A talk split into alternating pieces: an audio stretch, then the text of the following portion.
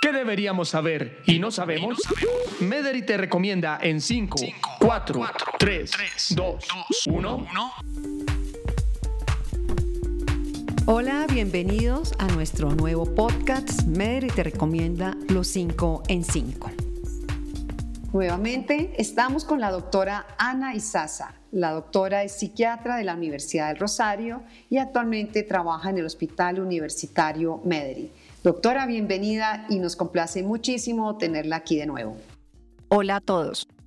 Doctora, gracias. Aquí como inquietos a propósito del mes del suicidio, Quisimos tocar este tema para aportar, ayudar, tener esas herramientas, esas bases que podemos nosotros darle la mano a nuestros amigos, compañeros, conocidos que de pronto estén pasando por una situación que tenga que ver con este tema tan nombrado ahorita que es el suicidio. Conocemos algunos indicadores que nos ponen a pensar en qué es lo que está pasando con el suicidio.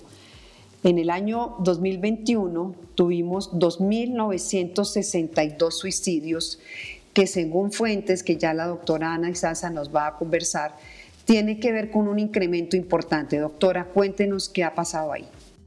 Bueno, realmente la Asociación Colombiana de Psiquiatría empieza a darse cuenta de esta alarma que aumenta el porcentaje de suicidios de manera considerable no solamente a nivel de Colombia, sino a nivel internacional desde el 2017. En Colombia llama la atención esta cifra porque ha sido la cifra más alta en los últimos años respecto al suicidio. Nos hemos empezado a dar cuenta que la población que normalmente se suicida tiene patología mental asociada, si bien hay un porcentaje significativo que sufre de depresión, el componente de ansiedad aumenta el riesgo de generar esta determinación en las personas, pero también hay otras patologías importantes que hay que tener en cuenta, que es la esquizofrenia, el trastorno afectivo bipolar y el trastorno límite de personalidad. Los datos nos aseguran que el porcentaje también se caracteriza por tener mayor hombres que mujeres en el acto suicida, pero en el gesto es mucho más frecuente en las mujeres que los hombres. La población que más nos llama la atención, porque es la tercera causa de muerte más frecuente, es en el adulto joven y en el adulto, eh, que es la población que tiene entre los 20 y los 45 años, pero el 3% de la población adulta mayor tiene riesgo de suicidio, especialmente por patologías dolorosas y enfermedades crónicas que han generado un desacondicionamiento y un deterioro en la salud y en la calidad de vida. Doctora, ahorita que mencionó el tema de las patologías, ¿tiene que ver el efecto COVID, el efecto pandemia, de todo esto que se está nombrando frecuentemente como temas de salud mental? Sí y no.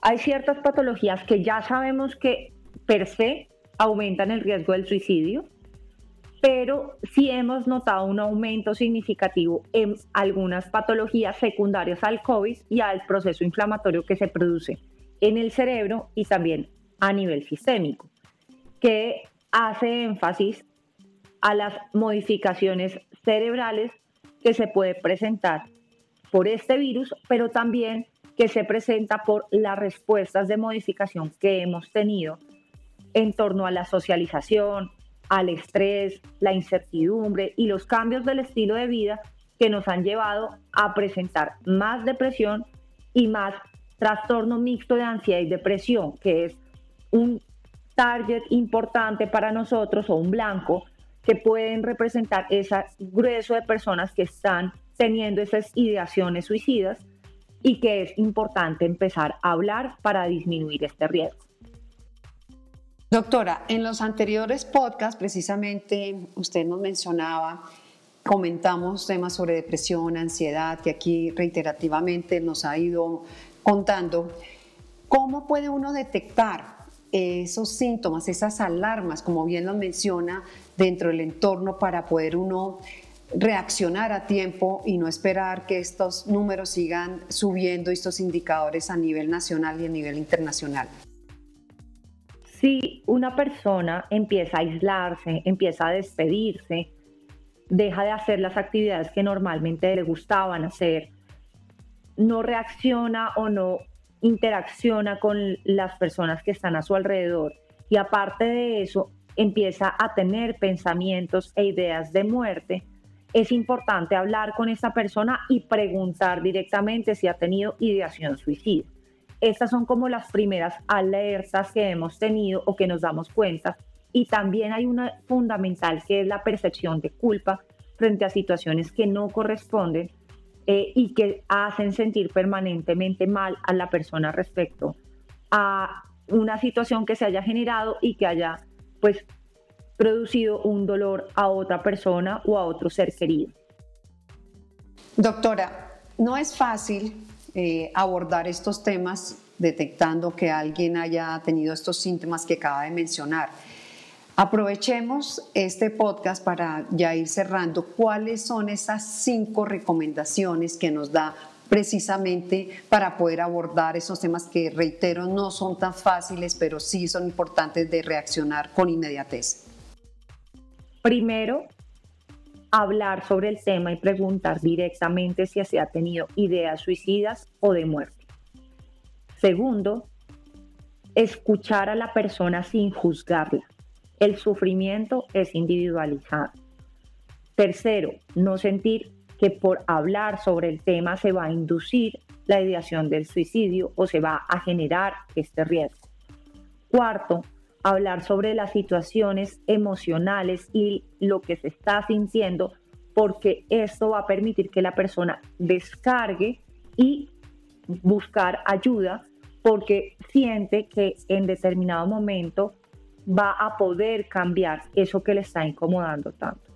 Y por último, no la importancia a los medicamentos porque cuando se presenta este tipo de ideación es probable que se requiere manejo farmacológico para controlar lo que la persona está sintiendo y que no se lleve a consumir el acto eh, del suicidio.